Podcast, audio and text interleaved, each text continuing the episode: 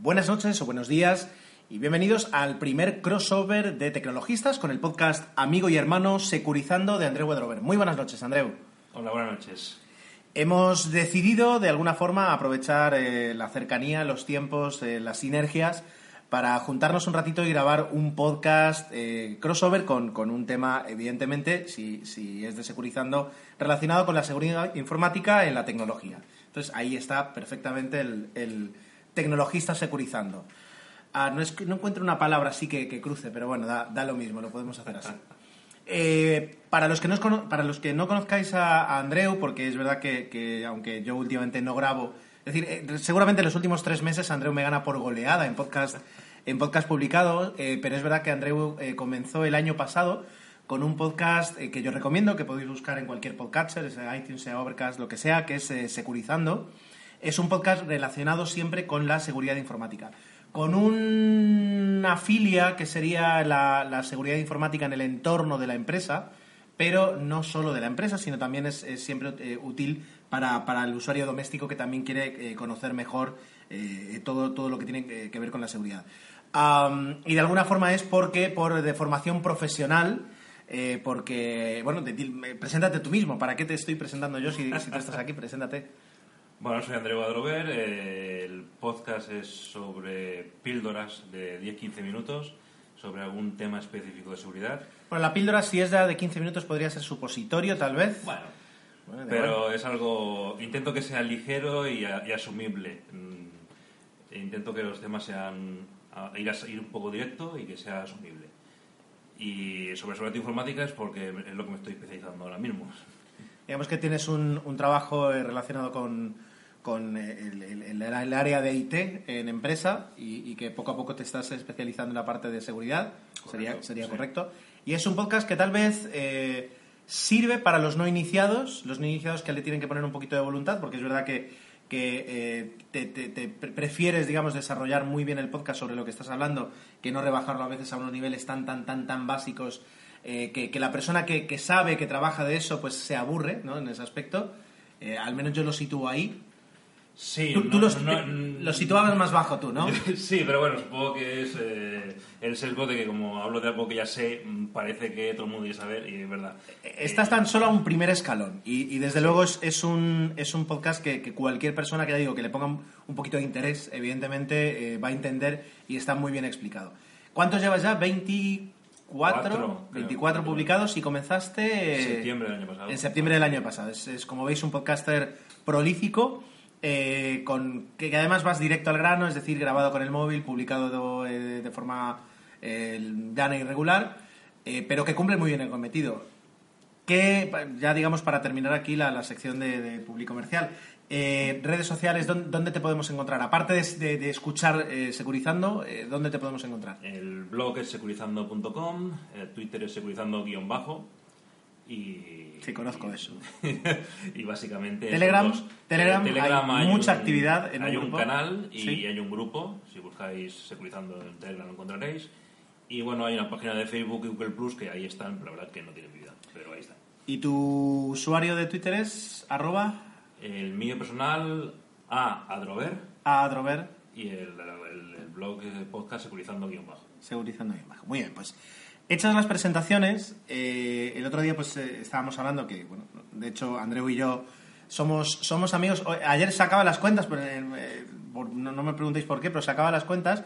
Yo lo conocí en, en, en, primero de BUP, en el instituto. Sí. Por tanto, llevamos ya encadenando 22 años, 22 años ya de amistad.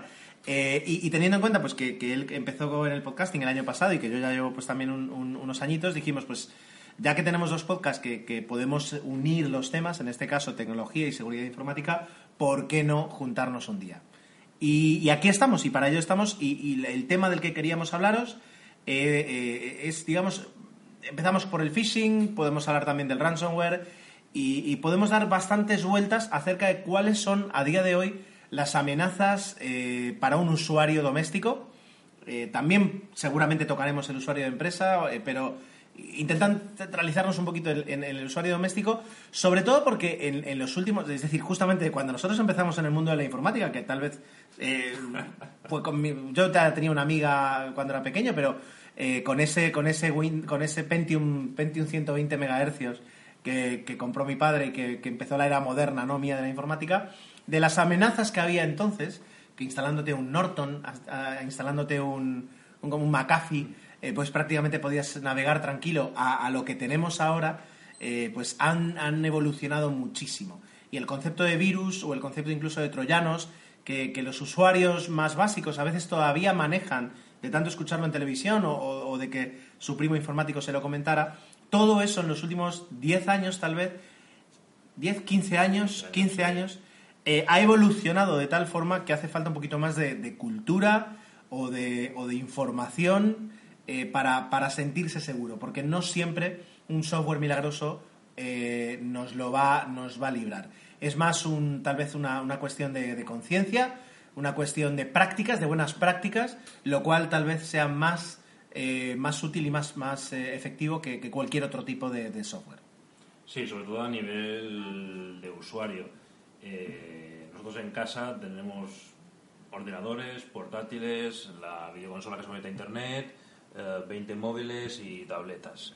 Que todo son equipos que funcionan con software, con lo cual son susceptibles de ser infectados por un malware. Entonces, pero la verdad es que nosotros en casa no tenemos la capacidad ni técnica ni económica de montar todo lo que monta una empresa. Entonces, eh, sí que hay que tirar más a unas protecciones básicas generales y, sobre todo, a una sensibilización, cultura de qué peligros hay para verlos e intentar evitarlos. Bien, pues eh, yo creo que podemos empezar eh, con, el, con el phishing, que era, que era el tema que tú eh, propusiste en ese momento.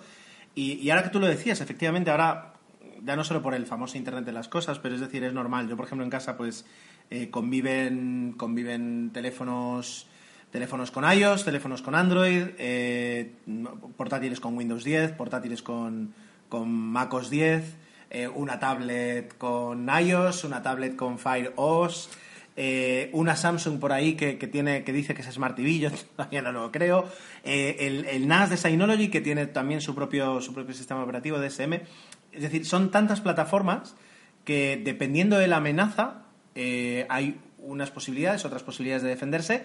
Y luego también podemos evaluar cada, cada, cada amenaza de la que hablemos ahora también un poquito por los potenciales riesgos, porque un, un, ataque de ransomware no tiene nada que ver en cuanto a consecuencias con un ataque de phishing o sí. Es decir, quiero decir, eh, antes era en plan, no me pongo el antivirus, pongo un firewall y, y ya está. Y, y, sí. y, no me va a pasar nada.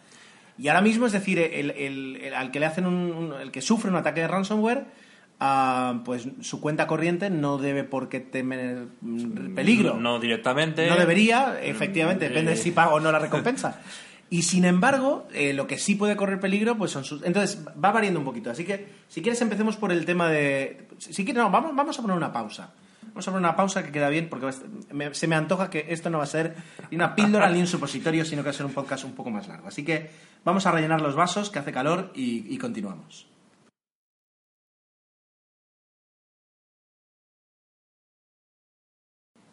Comenzamos con el phishing. El phishing eh, se escribe, en este caso es eh, P-H-I-S-H-I-N-G, eh, y está escrito de tal forma que fonéticamente en inglés coincida con phishing. Phishing, que es pescar. Que es pescar. Lo cual ya es, es una descripción de, del gráfica del objetivo. ¿Qué es técnicamente el phishing? El phishing sería cualquier estrategia para conseguir que un usuario haga algo que a la postre sea perjudicial para él. Así muy genérico, ¿vale? El phishing que estamos acostumbrados, el que nosotros conocemos del día a día, digamos, es el típico correo electrónico donde el enviante, el emisor, se hace pasar por otra persona, otra entidad, nuestro banco, nuestro, pues una, nuestro fabricante de software preferido, y donde nos pide que hagamos una acción, bien sea entrar a una web en concreto, enviar unas las coordenadas de nuestra tarjeta de, de seguridad del banco, eh, etcétera. Entonces, al final lo que hace el, atacante es conseguir información nuestra que nosotros se la damos creyendo que estamos hablando con un interlocutor válido. Entonces se llama phishing porque normalmente suele ser campañas de envío, de, pues, en, el en el típico ejemplo del correo, son campañas de envío de mm, millones de correos donde eh, no se está, se está intentando pescar en el mar. Entonces, algún pez, alguien, picará y me dará esa información que yo aprovecharé y haré lo que quiera con ella. Son ataques eh, indiscriminados. No van a, una persona en concreto, sino que van a cualquiera. Eh, es bastante común que si nosotros tenemos un, nuestro cuenta corriente en el banco A, recibir correos del banco B, C y Z. Igual nos pasa con las compañías eléctricas o tal no es que se esté buscando enviando esos correos únicamente a los clientes que se conocen de ese banco, sino que a todos los españoles, si es un banco español, y, alguno picará. No, no se busca un ataque en concreto. Otra, otra cosa es lo que ya se llama spear phishing, que ya sí son ataques más dirigidos, que ya son contra clientes específicos, y ya si hablamos de walling, que sería cazar ballenas, wall de ballena, eh, que ya sí son ataques mucho más específicos contra un objetivo que se le conoce, se le estudia y se le va a buscar a cosquillas precisamente a esa persona en concreto. Pero bueno, al usuario general de la calle, en nuestra casa, eh, sería el phishing tradicional, que son ataques masivos y donde puede caer cualquiera.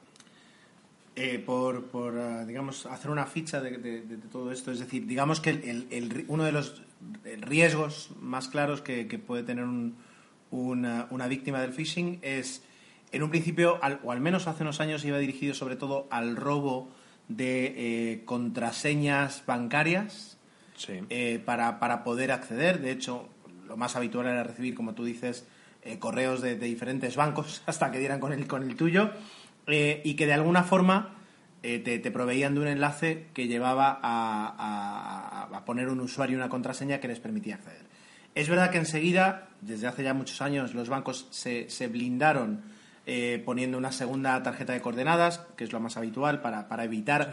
un envío SMS, un, segundo factor de autenticación que evite que el mero hecho de tener una contraseña porque la hayas perdido, porque pues, se la ha dado a alguien, te pueda afectar el, atacante podrá ver tu saldo, pero no podrá hacer una transferencia.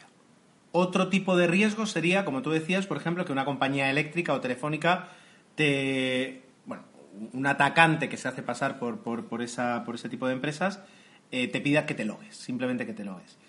Tú puedes hacerlo de una forma bien intencionada, evidentemente no te van a robar la luz ni te van a contratar el paquete de series en, tu operador telefónico, pero eh, dando por supuesto que, que estás dando unos datos válidos en cuanto a usuario y contraseña y que, y, pese a, no lo entiendo, con todas las veces que yo lo he dicho en tecnologista, la gente sigue sin utilizar gestores de contraseñas, contraseñas que no se repiten, etcétera, etcétera, a partir del momento en que yo tengo un par, en teoría válido, de usuario y contraseña, eh, podría lanzar esos datos contra cientos o miles de servicios para ver a qué otros servicios puedo acceder ¿Qué puedo conseguir con ellos? Según un estudio de a nivel de Estados Unidos era del año pasado, de noviembre, si no me equivoco, el 70% de los usuarios repetía la misma contraseña en servicios de su correo, Dropbox y había un tercero que no me recuerdo, pero bueno, tres servicios genéricos muy usados usaban la misma contraseña. Con lo cual, si tú le das una contraseña y resulta que usa la misma para otros servicios, les estás dando el acceso a muchísima información. Y, ya digo, alguien puede decir, bueno, ¿y quién, decir, ¿por qué le iba a interesar a alguien a mí eh, mis, datos cuando yo soy un, currito, etcétera, etcétera? Evidentemente no están montando todo este espectáculo para ti, no, no que nadie tenga tanto, tanto ego, sino que seguramente puedes terminar en una fila de un Excel de varios, varias decenas de miles de, de filas, digamos, eh, y que se venda en, en, la dark web, que algún día podríamos grabar también un podcast sobre, sobre ello, en, en, la, la, la, web oscura, digamos, y que se venda por unos cuantos bitcoins para que un chaval de 16 años en, no sé, en Camboya se entretenga la noche eh, pues probando combinaciones hasta que de repente entre. Y una vez llegas, pues eh, digamos que tus datos o, o tu información o el que pierdas el acceso a tu cuenta yo qué sé, cualquier cosa a la que se tenga acceso, pues depende de la voluntad y de las ganas de divertirse o de aprender o de mm, pasar el rato que puede tener un adolescente en cualquier país extranjero, o aquí mismo, quiero decir, pero llega un momento en que ya no es porque a mí, es porque a mí no, y, tal vez digas, bueno, pues no, se van a llevar dinero porque no se lo van a llevar, pero por lo pronto, pues eh, perder una mañana entera en el banco pidiendo nuevas, nuevas contraseñas. Quiero decir, eh, algo, algo te va, te va a afectar.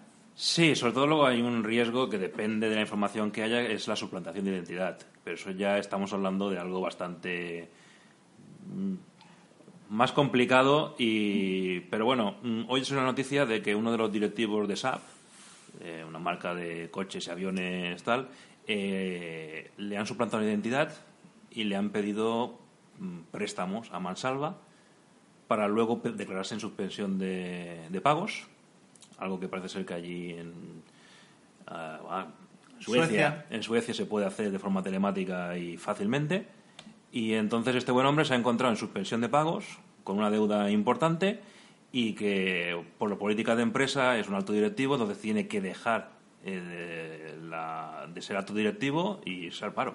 Porque por política de empresa no puede haber. Eso ya forma parte de la empresa. Pero bueno, que le han estropeado bastante a este hombre la vida.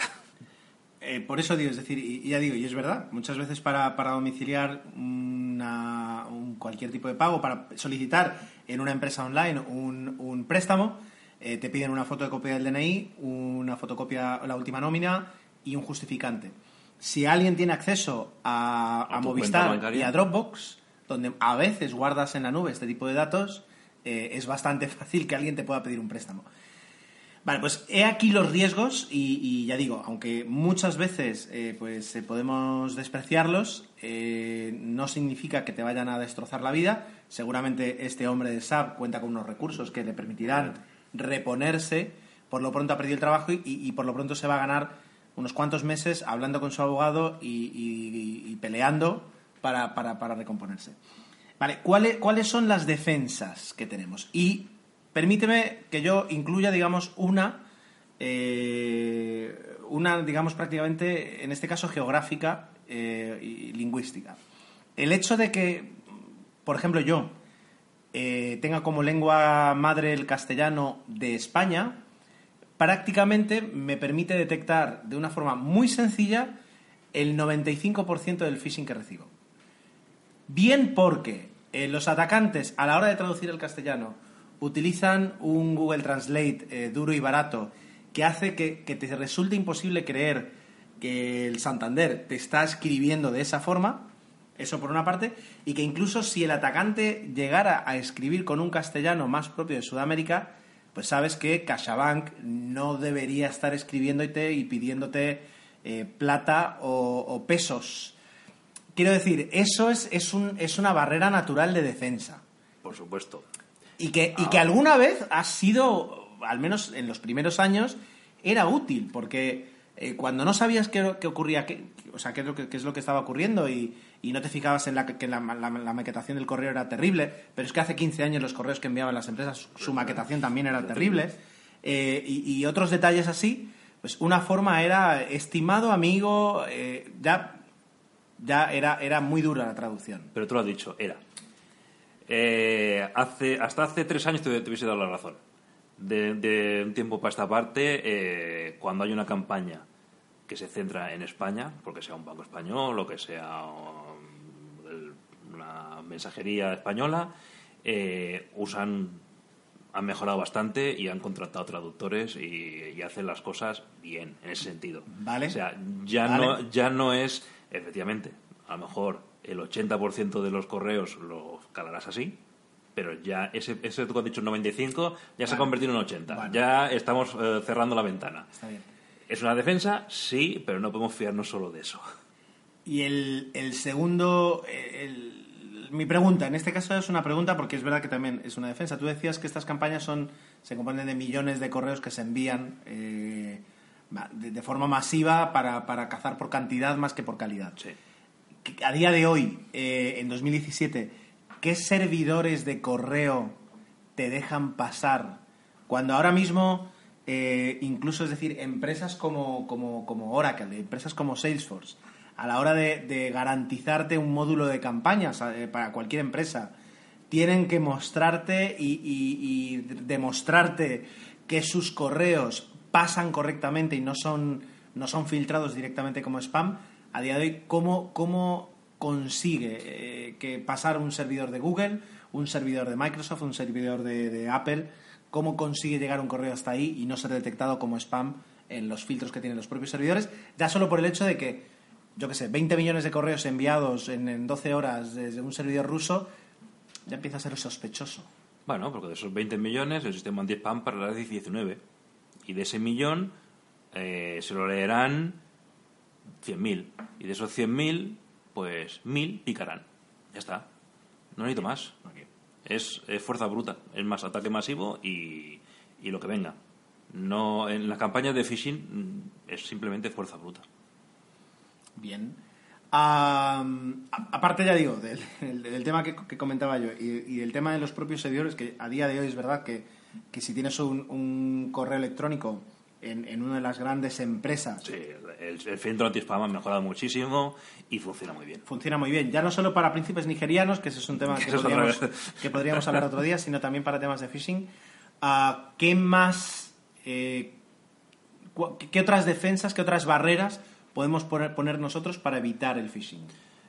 Mm, por desgracia, el phishing se basa en el usuario que lo lee, con lo cual estamos hablando de usuarios. No hay barrera. ¿El usuario qué? Que lee el correo. Ah, que lo lee. Entonces, no hay. El, usuario tirolés o algo así. Hombre, si un tirolés recibe un correo en español, a lo mejor, a lo mejor detecta que hay un problema. Sí, sí. no, el problema es de la campaña de phishing es que si nos llega a nuestra bandeja de entrada, lo vamos a leer. Entonces, hay que estar atento y ver que eso no cuadra. Bien sea por el idioma, como dices, aunque esa barrera cada vez la están solventando mejor, o los formatos ya, están, ya son copiados, ya, hay sistemas automáticos y ya los correos falsos o verdaderos de un banco se ven igual en la pantalla, no ves ninguna diferencia. Pero sí, por ejemplo, en el tema bancario, sí cabe destacar que por políticas mm, no obligatorias, pero recomendaciones del Banco de España, eh, los bancos no te van a enviar un, en sus correos no te enviarán, no te ponen, te ponen ningún link para que accedas a ningún sitio. Te dirán, oye, hemos cambiado no sé qué, vete a, tu, a la web, accede a este menú, eh, que estará a la derecha, o tal. O, oye, ya te, ya, te hemos ingresado la nómina, puedes consultarlo en tal sitio. O tu, lo que sea. Pero no te mandan un link para que accedas al banco. Al banco eh, tú tienes que acceder metiendo la URL en, en tu navegador favorito pero no usando ningún link. Igualmente, los bancos no envían ficheros adjuntos. Salvo que tú, el caso que yo que sé, si tú le pides al banco que una vez al mes te pase tu extracto de la tarjeta Visa, pues te lo mandará en un PDF. Pero no te envían ningún archivo adjunto por su propia voluntad. Entonces, si recibimos un correo de un banco con un fichero adjunto o con enlaces, con links, muy probablemente estemos ante una campaña de phishing. Deberíamos empezar a sospechar, ¿verdad? Sí. Vale. Em, ya pregunto, es decir, yo al menos nunca, nunca lo he vivido ni tampoco he leído acerca de ello, pero casos o ataques de phishing en eh, redes sociales, eh, perfiles falsos, es decir, que, que, voluntariamente te contacten, no lo sé, es decir, ¿has oído hablar alguna vez, más allá del correo electrónico? Sí, pero ya en una red social ya hay una interacción, ya no es tan masivo, ya es alguien dedicado que puede gestionar X víctimas, no es algo masivo. Sí que eh, en páginas de contactos, del ligoteo, te pueden aparecer personas que, inicialmente quieren establecer contacto para que al cabo de X conversación acabar pidiéndote un dinero. Vale, vale. Pero estamos hablando de Sí, ya no sería mm. phishing. O podría ser phishing, sí, porque bueno, intentan que le des un dinero, pero no te roban la contraseña, no te roban tal, sino te piden, oye, una transferencia porque me ha surgido una urgencia. Quizás más, es más estafa directamente, más que el phishing como tal. ¿Podría ser un ataque, como decías, de whaling, el, concepto que decías de whaling?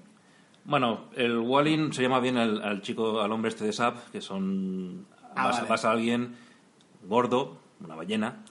O sea, no, no estás cogiendo pececitos en el mar, sino vas directamente a por una ballena que la tienes localizada, sabes dónde está, sabes información sobre ellos y vas a por ella en ese sentido. Y, no se puede dar el caso de que yo lanzo una campaña de phishing, eh, como tú decías, consigo los datos de 1.500 personas. Y de las 1.500 personas consigo entrar en sus cuentas, consigo ver eh, los saldos que tienen.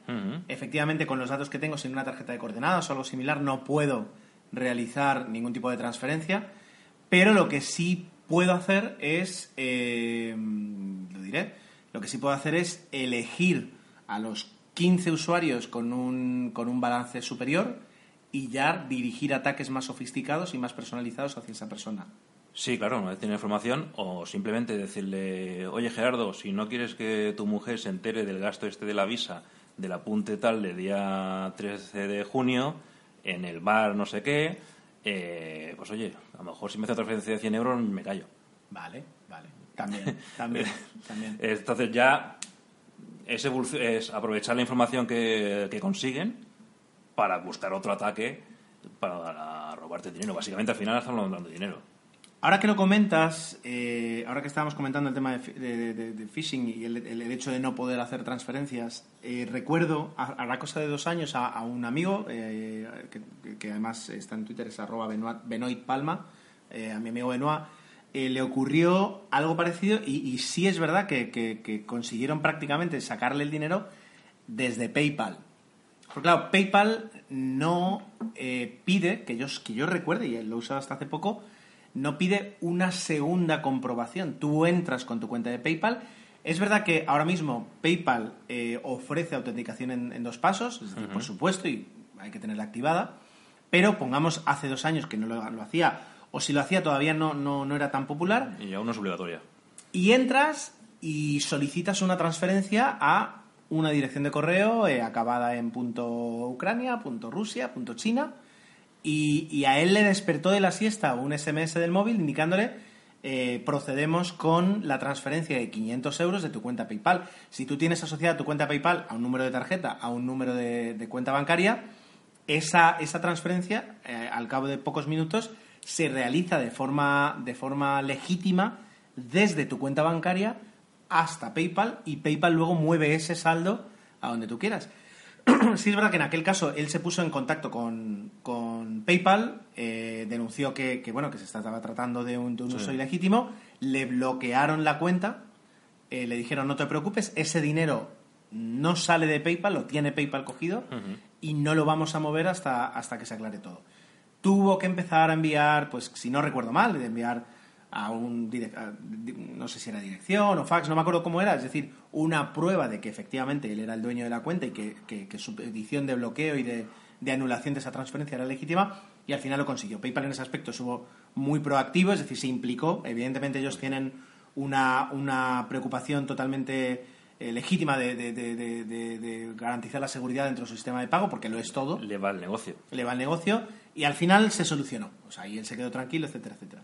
Pero claro, basta con un ataque bruto a tu contraseña, o, ya digo, o haberla cogido de algún sitio, o haber picado en un phishing para que entres. Eh, además, PayPal es verdad que en los últimos años cada tanto ha enviado correos de actualización de las del contrato, de la licencia.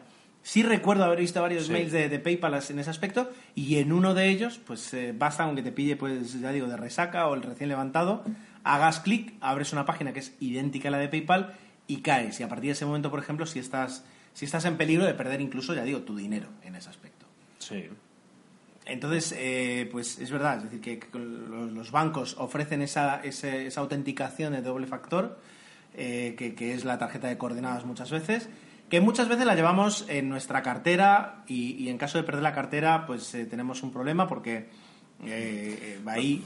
Va, tu vida en la cartera. tu vida. Pero bueno, eh, es, es, otro, es otro tipo de riesgo. No sé si nos estamos dejando algo con el phishing o podríamos pasar a otro tipo de amenaza. No, más, no, más o menos lo general ya está. pues entonces vamos a por vamos a por el ransomware, que tengo ganas de hablar de él. Término este, ransomware, que se ha hecho muy popular cuando al más media, ¿no? a los medios de comunicación más, más, eh, más grandes, eh, tuvieron que hablar tras dos ataques, que, es algo que le encanta a la prensa, es decir, son ataques mundiales, eh, ciberterrorismo, pueden sacar todas las infografías que tienen con, con bits navegando en las, en las, eh, las autopistas de la comunicación que tenían ahí guardados. Les encanta poder hablar de estas cosas y, y además causan un cierto pánico en la población eh, porque es un poquito como volver al, al efecto 2000. Eh, Sí. es, es en plan, no sabes de lo que te voy a hablar, eh, pero que sepas que las empresas con las que tú trabajas, donde tienes depositado tu dinero y tus datos, pueden verse afectada y lo puedes perder todo. Entonces, es, es la, es el titular perfecto para que la, la gente haga clic. ¿Podemos hacer, como hicimos con el phishing, una descripción básica de lo que es el ransomware y de dónde viene el término? Vale, ransomware es un software que, bueno, el nombre viene de ransom y software. Eh, ransom es rescate y software, pues eso, software. Eh, entonces sería cualquier software que lo que hace es impedirte el acceso a tus datos normalmente, o tu ordenador, bueno, a, un, a, un, a algo, y te pide un, que pagues una cierta cantidad de dinero como rescate para permitirte otra vez que accedas a esa información o a, bueno, a lo que te hubiesen bloqueado. Eh, lo que comentabas, Gerardo, eh, lo- se, hizo famoso ahora en junio el ataque aquí a nivel español, que luego ya fue a nivel mundial, porque bueno, afectó a Telefónica, la gran operadora de telecomunicaciones aquí en España, y fue algo bastante mediático y que se propagó muy rápidamente por las redes sociales y luego los telediarios eh, y las televisiones y periódicos se encargaron de maximizar. Es curioso que, que aquí, es verdad, como tú decías, la primera difusión se realiza en redes sociales cuando eh, empleados de una empresa tan grande como Telefónica, eh, que, que son miles y miles de empleados, eh, reciben correos electrónicos ordenando apagar el ordenador de forma inmediata. Y, y esos correos, el texto de esos correos, la foto de los ordenadores ya infectados en la oficina, es lo que empieza a circular y a moverse incluso antes de cualquier Sí. otro tipo de, de comunicado. En este caso, las redes sociales, una vez más, demuestran un poquito la, la gran agilidad que tienen para esto. Sí, sí. eh, al cabo de 10 minutos ya estábamos, ya teníamos el audio del sistema de mensajería de Telefónica diciendo por favor apagar los ordenadores. Esto, esto es de verdad, apagarlos. Vale, Eh, comentábamos antes, bueno, ahora lo vamos a ver un poquito cómo, cómo actúa el ransomware, que, que incluye eh, procesos de cifrado, pero eh, te comentaba que yo incluso hace, hace un par de años sí que llegué a ser víctima de, un tipo de ransomware mucho más cutre, salchichero, que era el bloqueo de un navegador. Es decir, cuando navegabas por según, según qué sitios de, de- de información sobre contraseñas o sobre seguridad o sobre, sobre pirateo, etcétera, etcétera, de repente en ese tipo de, páginas te saltaba un, un pop-up eh, que, que se reproducía tan rápido que, que era más rápido que tu capacidad de cerrar el proceso y te cambiaba la homepage de tu navegador por una que nada más al volverlo a abrir te provocaba otra vez que volvieran a saltar esos pop-ups. Por supuesto, hay for eh, es relativamente, relativamente no, muy sencillo. Bueno, eh, un poquito trabajoso, pero Es puede ser, trabajoso, pero- puede ser sencillo deshacerse de algo así, como si te pasaba en Firefox eh, restaurar el navegador o, o directamente desinstalarlo y volver a instalar, etcétera, etcétera. Pero bueno, tienes una, li- una limpieza completa. Por suerte, cuando desinstalas un programa en, un Mac es, muy fácil deshacerse de todos los archivos. En Windows puede ser un poquito más, más tedioso, en Linux también es fácil. Y lo que te saltaba era una página diciendo, bueno, pues que habías violado la ley X, que esto era un aviso de la Policía Nacional eh, y que pues eh, en 48 horas se te iba a denunciar, pero que lo podíamos solucionar como amigos si ponías aquí eh, un número de tarjeta o a través de algún tipo Western Union o Sí, tipo. Western Union, era tipo mensaje, mensajería. me- Este mensaje, vaya usted a Western Union, eh, haga un ingreso a este número de 100 euros, 150, vuelve, nos da el código y a partir de ese momento le dejamos en paz. Claro, eso ya funcionaba, ni siquiera era un ataque, era a nivel de script en según qué tipo de páginas.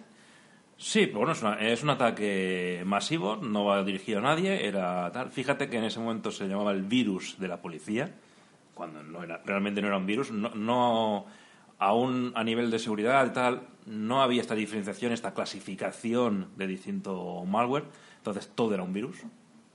Todo, todo era un virus. Era un virus y luego la palabra que se hizo además muy, muy presente en, en mucha gente y en medios de comunicación era troyano. Troyano. Bueno, ahí ya fue el siguiente... Que tenía ya como un, ¿sabes? Es como... algo épico, porque esto es ya como viene un en la virus, cabeza. pero con... Es como un virus, pero con, con salsa, ¿no? Que, que así como más, más rico. Vale, entonces el, el ransomware a día de hoy funciona eh, ya a niveles más complejos. En parte entiendo que porque el- el- la, la capacidad de proceso de los ordenadores también le, le ha permitido incluir eh, procesos de cifrado o, o- o no. Mm, No, es la típica batalla de toda la vida de la espada y, la- y el escudo. Cuando tú vas Qué mejorando... bonito, vas ¿eh? me- El bien contra el mal. ¿no? Sí, cuando tú vas mejorando unas defensas, pues se buscan otras otras armas, otras otras soluciones más efectivas, pues se buscan otros puntos débiles y se, se ataca por allí. Eh, a ver, por ejemplo, volvi- volviendo al ejemplo del, del WannaCry de Telefónica, una de las medidas de seguridad general- generales que se aplica en una gran empresa es compartimentar la información. Es decir, que los usuarios del Departamento de Recursos Humanos acceden a su información, pero no van a acceder a, ni a facturación ni a soporte telefónico. En cambio, la gente que es de administración, que lleva las nóminas, mm, no puede acceder a la documentación de la gente de sistemas. Eh, la información está compartimentada, de manera que en caso de que algún problema, ese problema esté limitado a un único punto. ¿Qué pasó con el WannaCry? Perdón, eh, excepto que el ordenador llegue a, un administrador de sistema bueno, del... y ahí la liamos. Y ahí, quiero decir, está bien, está sí, bien. Sí, los administradores tenemos ese... ese Si se infecta ese- tu ordenador, estamos todos jorobados. toda la empresa tiene que cerrar durante un par de horas. Está bien, está bien. Vale. y un par largo. ¿Qué pasó? ¿Qué pasó? Eh, vale, ¿qué hizo este, esta estrategia nueva? Fue, pues bueno, el bicho entra eh, dentro de, la red y empieza a bloquear el acceso a los directorios que, ellos- que, él te que tiene visible SPC. Cuando ha hecho esto, lo que hace es buscar otros ordenadores dentro de la misma red que sean vulnerables y salta al siguiente ordenador. Ese ordenador puede ser el, PC, el ordenador al lado o puede ser el de la planta superior que pertenece a otro departamento. Entonces ya es otro departamento, tiene otras carpetas, pues ataco a esas. Y así se va propagando y va saltando de ordenador en ordenador, con lo cual salta de departamento en departamento y va saltándose esa compartimentación que habíamos hecho a nivel de seguridad de accesos compartidos. Entonces, ante una defensa que nos permite minimizar y eh, los, los riesgos y los daños, pues el siguiente ataque ha buscado una estrategia para saltarse esa defensa. Vale, vale. Pero ya no, ya no es que elimine los datos, sino que en este caso los cifra. Sí, porque ahora eh, es relativamente fácil cifrar la información, ya cualquier sistema operativo, eh, bueno, nosotros en nuestro día a día usamos el cifrado sin darnos cuenta, accediendo a las webs, HTTPS siempre, eh, cuando nos conectamos a otro servidor, a una carpeta compartida, esa conexión ya hoy en día va cifrada, salvo casos raros. Entonces, el ordenador está acostumbrado y trabaja para eso, a cifrar toda la información que va y viene. Con lo cual, el, cualquier software que ejecutes en ese ordenador tiene esa capacidad de cifrado, porque el propio sistema operativo te lo ofrece, porque es una necesidad hoy en día. Entonces, lo que estos ataques de ransomware lo que hacen es cifrar la información que tienes almacenada en tus carpetas, en las tuyas, en las del servidor dedicado, eh, etcétera. Y luego te piden el rescate, un dinero, para darte la clave para descifrar esa información. Vale. El beneficio económico está en eso, en, el rescate, en darte la clave para descifrar. Tres, tres eh, observaciones, tres comentarios que me gustaría que, que me aclararas. El primero, realmente eh, cuando hablaban de intereses políticos, etcétera, etcétera, eh, ¿tiene sentido pedirle a un usuario doméstico una determinada cantidad para recuperar todos sus datos? Tiene sentido, porque mm, yo no sé qué porcentaje de usuarios domésticos hacen, mm, bueno, hacen no, tienen un sistema de copias de seguridad, yo diría que un 1% si llega, Si si llega. llega. Ah, pero, pero hacer, hacer un, o sea, solicitar un rescate a una gran corporación No, eh, realmente, porque de hecho decían luego, yo no sé de dónde sacan los datos, una vez terminado el ataque, etcétera, etcétera, que estimaban que en realidad esta gente pues había llevado pocos miles de euros de, de las, de los rescates pagados. Entonces, realmente existe, o sea, el, el- beneficio económico es simplemente una excusa para poder lanzar este tipo de ataques y que no se vean directamente como, como unos ataques eh, estratégicos, ah, sino, sino que se camuflan con esa con ese activismo de decir quiero un poquito de dinero de cada uno? Eh, a ver, el WannaCry a Telefónica no le supuso nada. Le supuso un día de no trabajo. Correcto. Pero a la ferretería Martínez, al colmado María Antonia y a cualquier pyme, sí le puede suponer quebrar. Si no tiene una copia de seguridad, no tiene tal. Entonces, el abogado López, que trabaja él solo como autónomo y tal, que pierde toda la información, mm, pagar 300 euros por, por seguir trabajando, Ya. mm, muchos pican, muchos pagan. Vale. Entonces, estamos a eso. Mm, La gran compañía ya tiene sus, sus defensas, no te va a pagar. Eh, Es más, incluso es contraproducente. Porque, ¿qué pasó? Pues entró Telefónica. Telefónica levantó bandera y, y al gobierno de España, al INCIBE y demás. Estos empezaron a avisar a Europol. ¿Qué ha pasado? Que el dinero que estaba en esas, en esas wallets de bitcoins no lo han movido, no lo han podido mover. Porque en el momento que lo muevan, tienen a toda la policía esperando a ver a dónde va el dinero. Entonces, ha sido el hecho de, de que infectase a Telefónica, ha sido contraproducente a sus propios intereses. Segundo, segundo, segunda observación, y justamente relacionado con lo último que decías.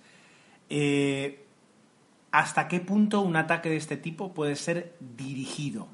Es decir, tú lo lanzas al viento y buena suerte, o, o puedes dirigirlo. A ver, ataques, puedes hacer un ataque dirigido, pero un ataque dirigido a ransomware es- tiene poco sentido. Si la empresa es grande y está medianamente bien protegida, tiene poco sentido. Claro, un ataque decir- dirigido del tipo Stunnets, donde se supone que el gobierno de Estados Unidos y el de Israel hicieron un software específico para unas una- un hardware específico de controladoras de centrifugadoras que usaba Irán en sus centrales nucleares para que esas centrifugadoras funcionaran mal, con lo cual la mezcla saliese mal y no, puede ser, no pudiera ser usada. Ese ataque era muy específico contra un objetivo muy concreto y entonces eso sí se hace eh, específicamente y con todos los recursos del mundo. Pero pues, fíjate que no, no usan ransomware, usan algo específico que te van a hacer daño. El ransomware, si tienes copias de seguridad, es una molestia. Pierdes horas de trabajo, de tus trabajadores tienen que pararse, tú tienes que dedicarte a sacar copias de seguridad, pero mm, sigues trabajando, no, no hay mayor problema. El ransomware como tal no es una buena estrategia para atacar a una empresa mediana grande. Muy bien.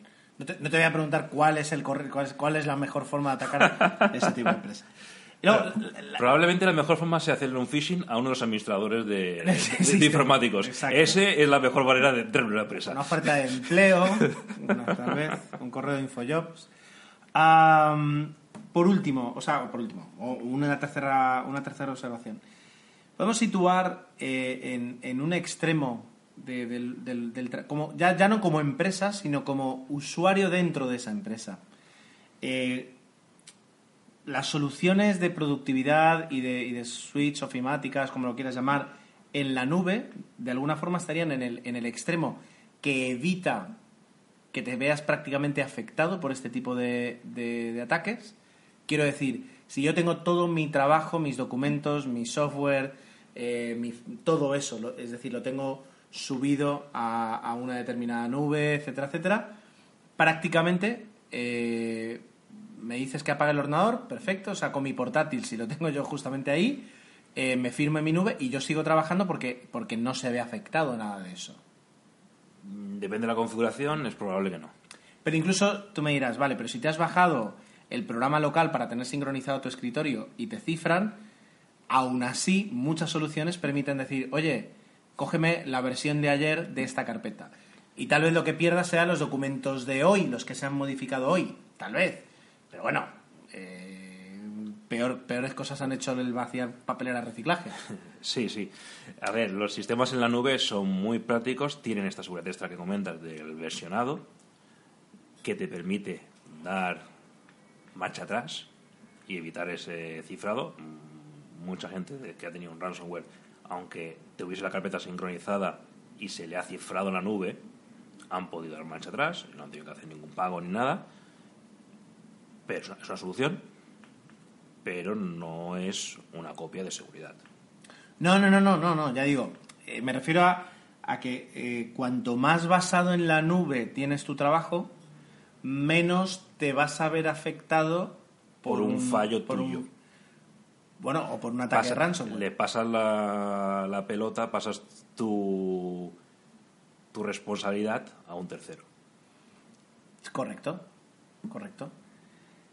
Y en el otro extremo, y ahora cuando comentabas el tema de Telefónica, eh, eh, y digamos que esta es una llamada de atención, al menos mía, para todas las personas que, que, tienen como base de trabajo su escritorio de Windows. Quiero decir, todas las personas que, y yo en mi trabajo veo muchísimas, que cuando minimizan todo te aparece un escritorio plagado de documentos y de carpetas, en realidad toda esa información está en local y es una información que si se cifra no hay forma de recuperar. Y si tú estás trabajando ahí y tienes los informes del último año, que en lugar de colocarlos en esas incomodísimas carpetas de red, eh, que tú hablas de la bueno, eh, esas incomodísimas carpetas de red o, soluciones en la nube, como puede ser eh, Office 365, que, que, ya es algo pues mm, más, más, más potable, digamos, pero si tú tienes todo en, en, el escritorio y te cifran, es casi peor que, si te cifran el ordenador de casa, porque en casa puedes pagar el rescate. Pero si tu empresa decide que no, eh, te, vas a, te vas al garete tú y no puedes justificar luego eh, que has perdido todo porque en lugar de guardarlo donde tocaba, lo has decidido guardar en el escritorio, que seguramente sea el peor sitio donde puedes guardar un documento. Correcto, pero ahí ya es la responsabilidad de cada uno. En principio, no deberías tener ni, ni siquiera permisos para grabar ahí. Si los tienes es porque alguien los ha solicitado y alguien los ha aceptado. Y luego si tú haces mal uso o no haces copias de seguridad que, has tenido que decir que lo vas a hacer, porque si no, o el administrador de sistemas es un inconsciente o, o tiene un jefe inconsciente, eh, pues tienes un problema, efectivamente. Porque lo dices, en tu casa, pues bueno, te arriesgas a pagar 300 dólares y vemos si te dan la clave o no, que es otra. Pues estás tratando con malhechores, a lo mejor no te dan la clave.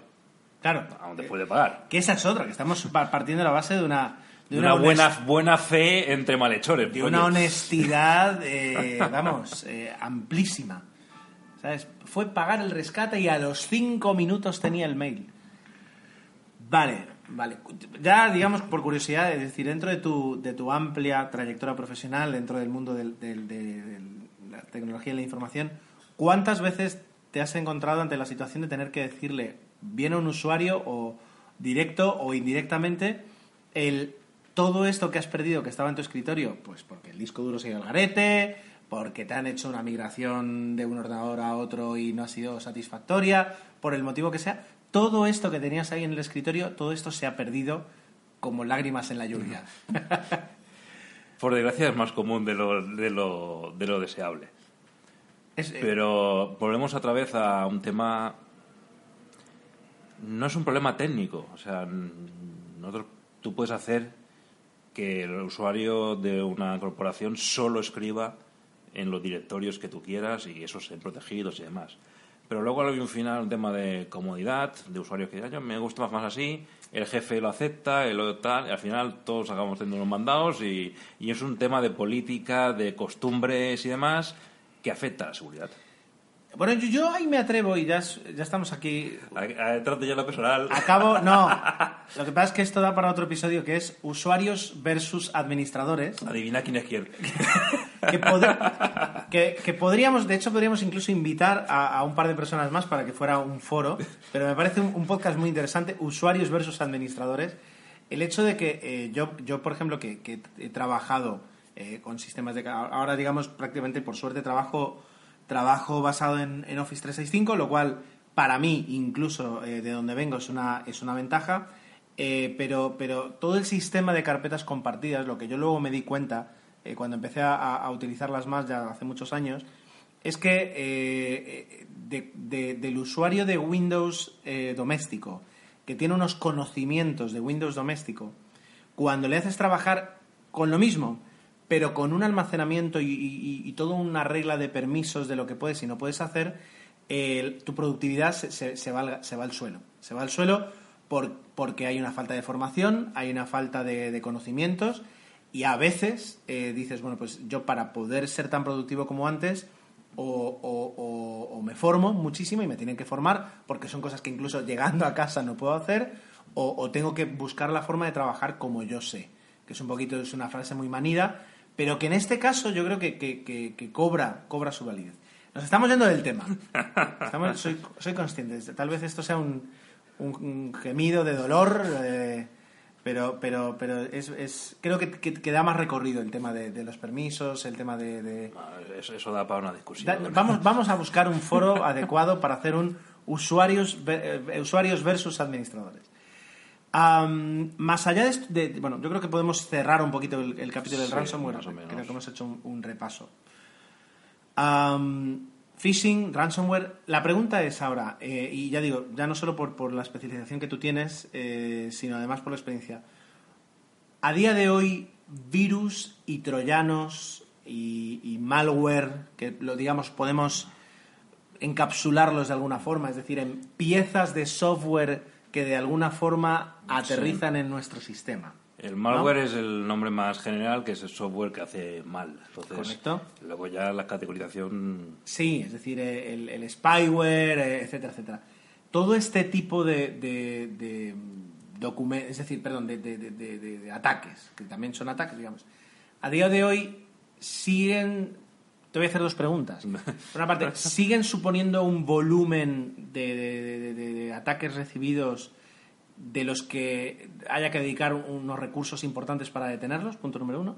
Punto número dos, siguen constituyendo una amenaza real, teniendo en cuenta, y ahora ya, digamos, tiro yo de experiencia profesional, de que eh, hace 10 años tenía que bajarme yo eh, los anti-spam los fines de semana en el trabajo para limpiar, porque eh, digamos que el, antivirus que había en la oficina no era capaz de detectar eso y, la cantidad de gente que navegaba por Internet hacía que, que los ordenadores fueran fatal eso fue hace 10 años. Mm. Y a día de hoy no tengo la impresión de que, de que eso suceda más.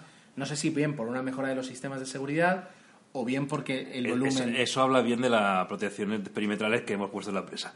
Pero... Estamos aquí discutiendo sobre la empresa. Pero digo, a día de hoy no sé hasta qué punto suponen realmente una amenaza seria o es algo que simplemente con mantener actualizado el software que se eligió para, para defender te puedes prácticamente olvidar de todo eso incluyendo además cómo han mejorado en los últimos 10 años, porque han mejorado muchísimo, todo lo que son navegadores de Internet, que era también una fuente, la fuente por donde llegaba prácticamente todo. Era la fuente de todo. Yo he llegado a casa de mi padre y he visto barras, he visto barras de herramientas yo, que, no creeríais tampoco. 17 barras. En totalmente, totalmente. Contadas, 17. Totalmente.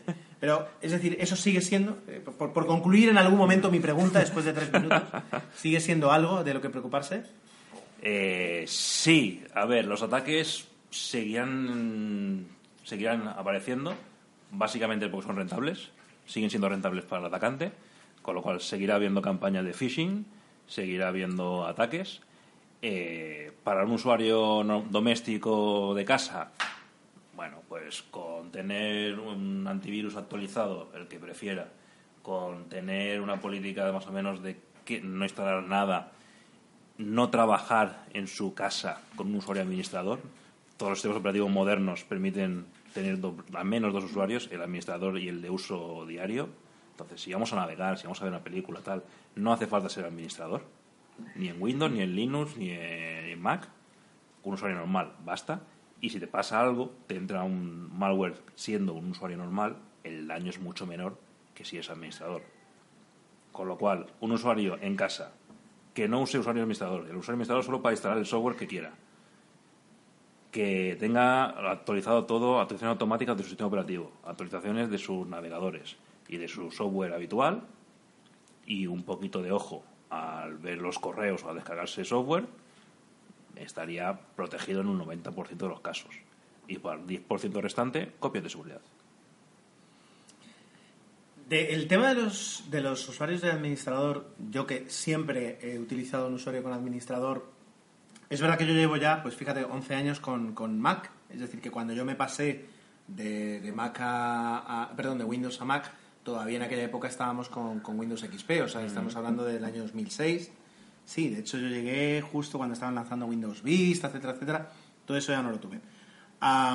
Realmente para mí el- lo único que, que he tenido que tener en cuenta son dos cosas. Es una, no instalar eh, software de, de, ¿cómo se dice? De, de, de proveniencia sospechosa, dudosas. de fuentes dudosas, digamos.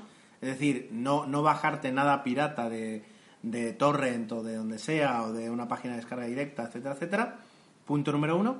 Punto número dos, realmente ser consciente de qué es lo que me pide el sistema cuando me cuando pide que ponga una contraseña. Porque una de las cosas que tiene Mac, ahora Windows, entiendo que no te pide una contraseña, pero muchas veces te, te para el ordenador y te dice, por favor, confirma si quieres. Pero en el caso, en el caso de Mac es muy sencillo, te dice, "Es- estás instalando este programa, este, este programa te está pidiendo que pongas la contraseña porque va a tener cier- ciertos accesos, eh, privilegios de acceso o privilegios de uso de datos, etcétera, etcétera. Y si yo pues estoy instalando, yo qué sé, Dropbox, acabo de descargarme el programa de Dropbox y lo instalo y me pide una contraseña, me quedo tranquilo y lo hago. Sí, Porque al fin y al cabo es decir, eh, aunque tú me digas no utilices normalmente un usuario administrador, perfecto, pero muchas veces te vas a tener que ir al usuario administrador para hacer las cosas por las que te van a atacar. Así que a la postre, más allá de, de utilizar un usuario normal que no sea administrador, es... Sí, pero a ver, hay ataques eh, que son invisibles para el usuario. Hay problemas en páginas, eh, en navegadores, con, que descargas una página y por debajo te cargan un JavaScript donde no te pide autorización ni pide nada y se baja lo que sea y se instala. Si estás como un usuario administrador, se instala. Si estás con tu usuario Gerardo, que no es administrador, es un usuario normal y corriente, te va a decir, oye, dame la contraseña. Entonces, si tú no has hecho nada y te pide la contraseña, hay sospechas. O sea, mm, es verdad, es un incordio tener que decirle, sí, es verdad que estoy, que estoy, estoy instalando esto y lo quiero instalar. Pero seguro que, que sí. Entonces, puede ser un incordio, pero te protege de cosas invisibles que tú no estás viendo. entiendo, entiendo. también puede llegar a ser contraproducente, donde eh, nos pasa a todos, cuando nos damos de alta en cualquier cosa, aceptamos las condiciones sin, sin leerlas. Sí, Lo de acepto sí. las condiciones tal, puede llegar a ser que si, si hay que buscar un equilibrio entre pedirte autorizaciones, pero no pedirte demasiadas. Si- te pido cada 10 minutos una autorización, me vas a decir que sí a todo y no va a servir de nada, porque al final una de las que sí va a ser un bicho. Ahí de, luego, Eh, hay que buscar equilibrios. Luego podríamos hablar, y de hecho antes de, de terminar el podcast quiero repasar un poquito pues todo esto en, en- en plataformas móviles, hacer al menos un repaso simplemente de, de qué es lo que nos ofrecen. Pero tanto iOS como Android tienen dos aproximaciones muy diferentes a la hora de, permitir a las aplicaciones acceder a ciertos recursos de- del propio teléfono o de la propia tablet en ese aspecto. Es decir, es una forma de, resumen eh, eh, interesante. Ahora la pregunta, la pregunta pedante de, de, lo sé, pero es decir, tengo la suerte de que desde hace unos años en el trabajo utilizo un Mac, en casa también. En- o sea, los usuarios de Windows se sigue utilizando un antivirus así, hay que mantenerlo actualizado de forma habitual. Con los programas estos de Microsoft, Windows 10, etcétera, etcétera, ¿no viene ya de serie un software que te permita trabajar y vivir tranquilo? Microsoft trae su propio antivirus, el Bitdefender, pero hay que actualizarlo igual. Vale, pero toda aquella de. Yo me acuerdo todavía de la época. Eh, instálate el, el Avira para como antivirus, mantenerlo actualizado, perfecto. Y luego el firewall, ¿cuál era el, el más famoso? Aquel gratuito que tenía la barra roja y la barra verde.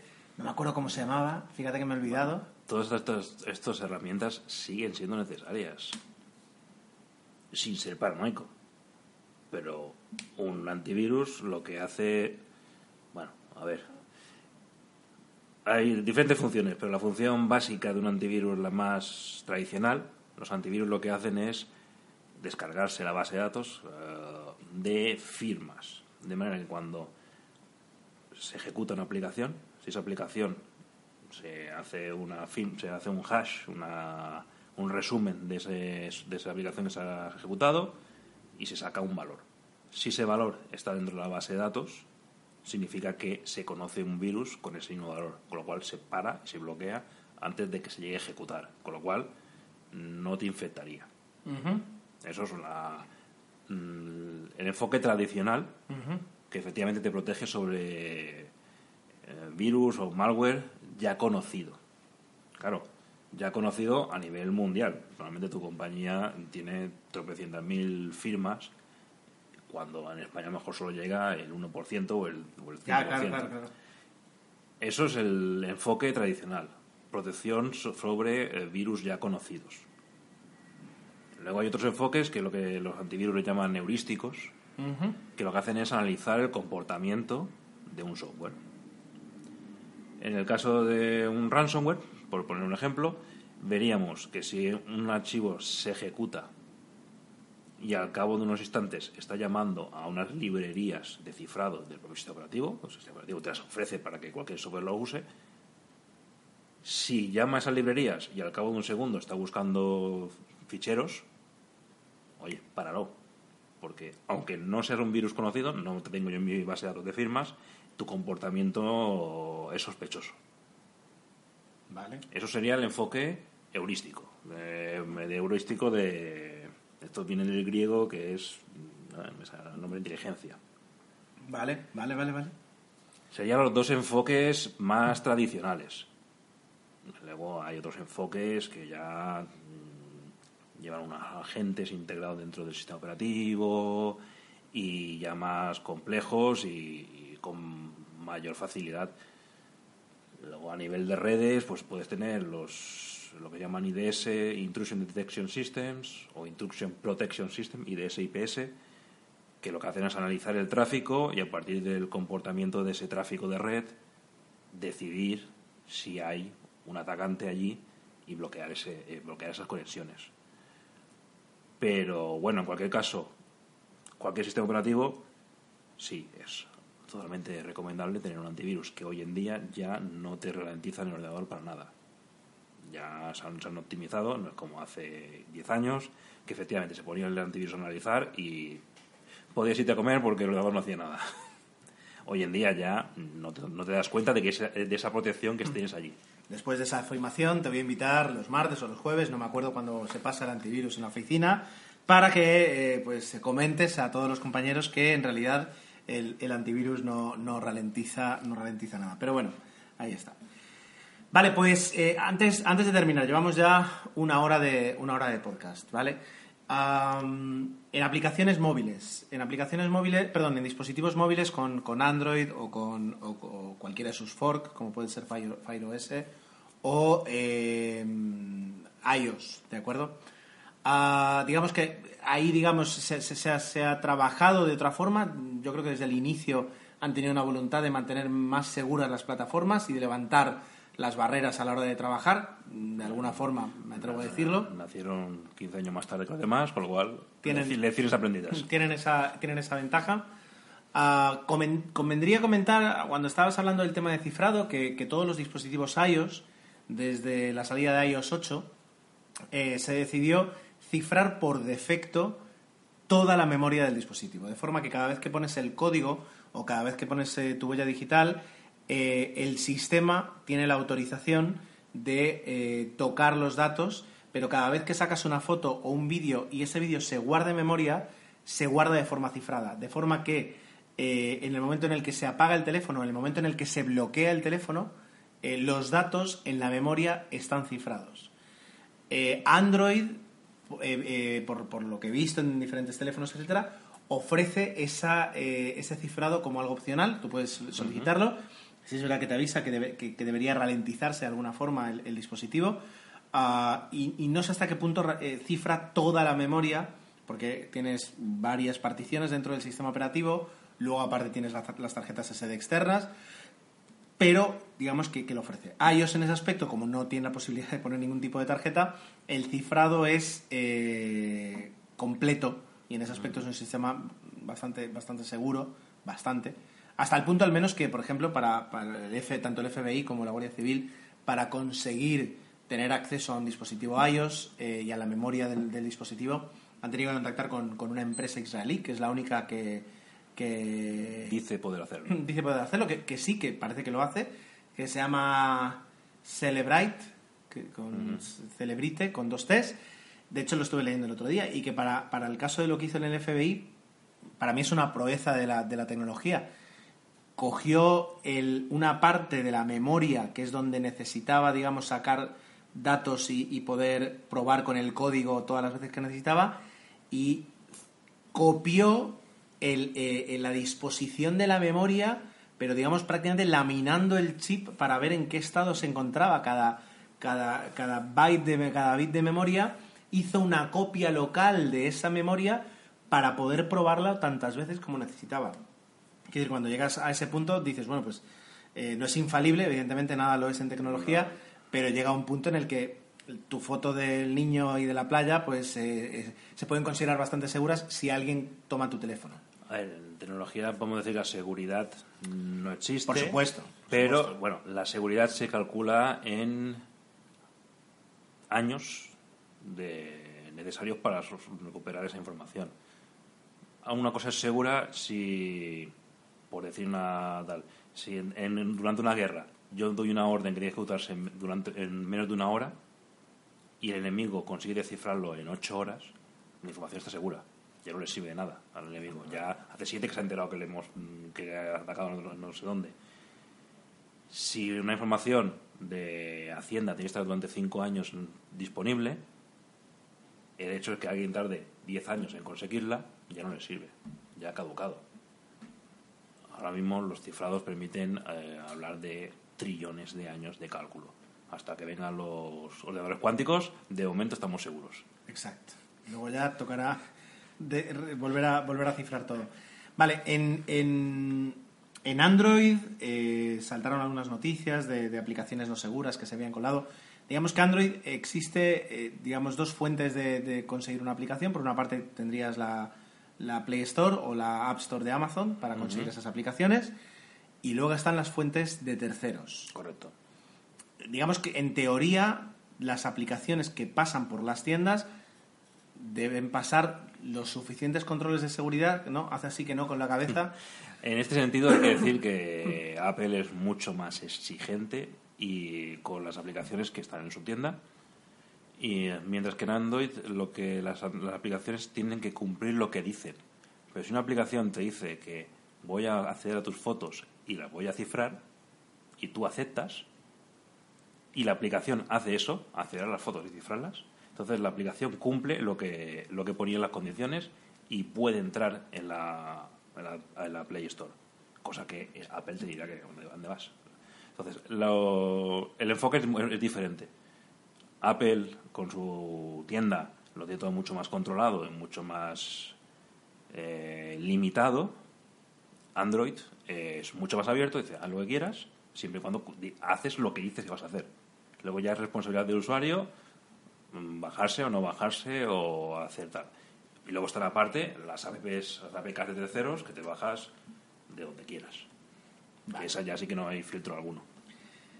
Podríamos decir, eh, tal vez, que la forma más rápida de sufrir un ataque, ransomware, o un ataque de, de robo de datos, o cualquier otro tipo de datos, sería en un teléfono Android, es decir, obtener una aplicación de pago a través de un tercer canal de forma gratuita. Quiero decir, Claro. si, si yo tengo una, la aplicación de Android de Dropbox, pongamos, y yo la consigo bien en Play Store, pero yo tengo un- una tablet Firos que no, no tiene acceso a esa tienda. Entonces entro en uno de los decenas de repositorios de APKs que existen y la descargo. Te dicen que la firma es la correcta, que es seguro, etcétera, etcétera.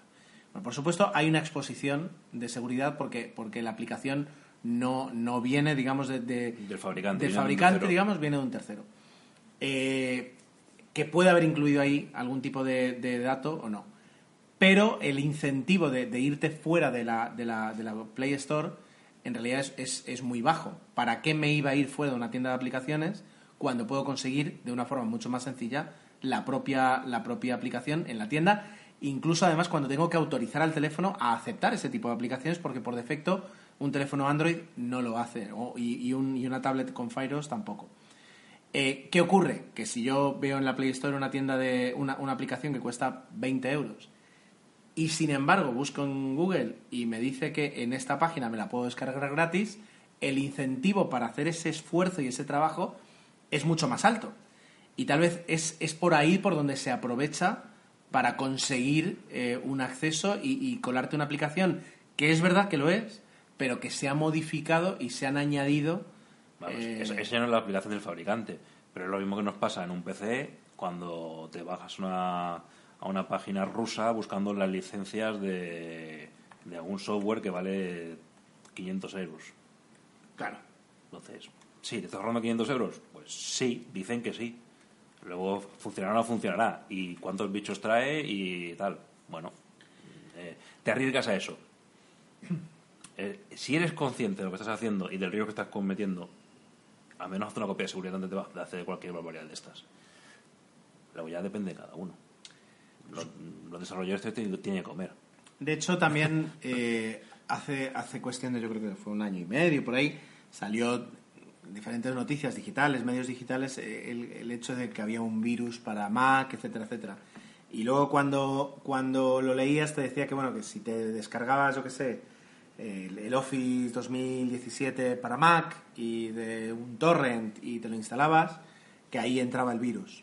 Claro, ya eh, estás haciendo algo que, que, no digo que esté mal, ahí yo no entro, bueno, para mí sí está mal, pero no entro, que es el hecho de, conseguir, de conseguir, como tú dices, un software de pago de forma gratuita. Claro, al instalarlo te va a pedir, porque un software tan pesado como un Office, por ejemplo, es normal que te pida contraseñas eh, y tú se la estás dando a un software que no sabes quién lo ha hecho, quién lo ha compilado, que seguramente además es el Office original, pero que aparte le ha añadido en el script de instalación que te instale esta otra pequeña aplicación y también te vuelve a pedir la contraseña. De hecho, pasó lo mismo con Dropbox en, en macOS, que fue el motivo por el que yo dejé de usarlo. Mm. El hecho de que te, te incitaban al engaño al pedirte la contraseña y se guardaban la contraseña para luego ellos utilizarla cuando necesitaban. Y, y en ese caso era de la propia aplicación. Sí. Pero, pero eh, para los usuarios móviles ya dices que, Apple tiene un, un, un, control muy estricto. En, el, en este caso de Google, ¿hay algún tipo de recomendación para, para no sufrir ese tipo de ataques? un antivirus para, para Android a día de hoy es, es, una, es una aplicación realmente seria? No lo sé. A ver, hay fabricantes de antivirus generales que han achacado su versión para Android. Funcionan bien. El INCIBE, el Instituto Nacional de Ciberseguridad español, eh, tiene una aplicación que se llama Conan, eh, no sé el bárbaro, pero casi, y que lo que hace es, mm, básicamente, es un listado de, te hace una revisión de configuración de qué permisos tiene cada aplicación y un listado de aplicaciones en lista negra para bloquearlas y tal. Entonces, ¿hay soluciones? ¿Son útiles? Sí, van bien. Eh, un antivirus como tal mm, para un Android no lo veo. Si no haces ninguna barbaridad y te bajas cosas de la tienda oficial y no haces nada raro, no lo veo excesivamente necesario que lo puedes tener, pues una mejora. Sí, sí, es una... A ver, ocurre que eso a veces proporciona una, falsa seguridad que, que, puede ser más peligrosa que, que, la propia, que las propias prácticas. El hecho de, pensar que, estás protegido puede llegarte a, a, iniciar pues, prácticas y usos que normalmente no, no realizarías. Vale, pues eh, no sé si tenemos algo que añadir en este podcast de hora y cuarto. Parece un 00 podcast por el tipo de duración. Eh, por mi parte, no. También es verdad que ahora mismo son las eh, 12 y 8, o sea, 8 minutos pasan de la medianoche, eh, una hora menos en Canarias, y, es ya, pues, eh, las energías se empiezan a bajar. No sé si tienes algo que añadir, que comentar.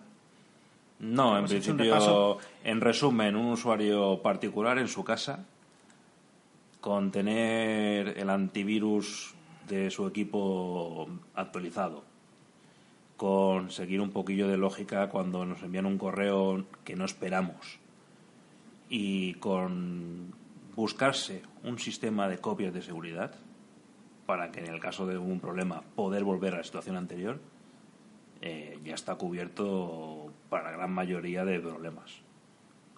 Remarco el tema de las copias de seguridad, que es, algo que nunca nos acordamos hasta que eh, no nos acordamos de Santa Bárbara hasta que truena. Entonces, las copias de seguridad se tienen que hacer antes de tener el problema. Y creo que además es algo que podemos eh, tratar en otro, en otro podcast y, da para mucho. Diferentes formas, métodos, prácticas, tecnologías eh, para realizar copias de seguridad eh, de una forma efectiva. Bueno, pues muchísimas gracias a, ti, Andreu, por, por, estar en casa hasta estas horas grabando el podcast. muchísimas gracias a todos los que nos escuchéis. este podcast tiene que salir en los dos feeds, tanto en el de Tecnologistas como el de Securizando. Eh, para los que escuchéis eh, normalmente tecnologistas y no sabíais que existía eh, Securizando, vamos a recordar lo que es el podcast de, seguridad informática de Andreu, Andreu Adrover, que su usuario de Twitter es arroba adrover y que luego está arroba securizando guion bajo. lo de guion bajo soy, consciente, también he pasado por ahí. Y, y la dirección, bueno, y que está disponible en cualquier podcast. Y aparte securizando.com. ¿Vale? Y por mi parte nada más, bueno, para los que escuchéis Securizando y no hayáis escuchando nunca, eh, escuchado nunca Tecnologistas, que por supuesto también los tienes que haber, en mi caso eh, Tecnologistas está, dentro de una pequeña estación de podcast personal que va publicando cuando puede, que es cajer7.net, que lo podéis buscar en cualquier podcast como, como Tecnologistas eh, y que como cuenta de Twitter tenéis arroba, arroba cajer7net y un grupo de Telegram espectacular que muchas veces es Andreu el que lo mantiene ahí vivo y desde aquí mis gracias públicas eh, un grupo de Telegram al que podéis acceder a través de un enlace. ¿Y dónde está el enlace? Pues como tweet fijado en la cuenta de Twitter de arroba cajer7net. Y además un canal de Telegram donde podéis recibir todas las actualizaciones que, hagamos, que es eh, telegram.me barra cajer7. Entonces, hecho el spam a última, a última hora antes de darle a, parar, eh, despido a todo el mundo agradeciendo que, que, haya dedicado una horita y cuarto a escuchar todo esto, si lo ha escuchado entero y si no, pues el ratito que haya escuchado. Y sobre todo, a mi amigo Andreu, que tiene un podcast espectacular y que podemos aprender muchísimo escuchando Securizando. Adiós. adiós.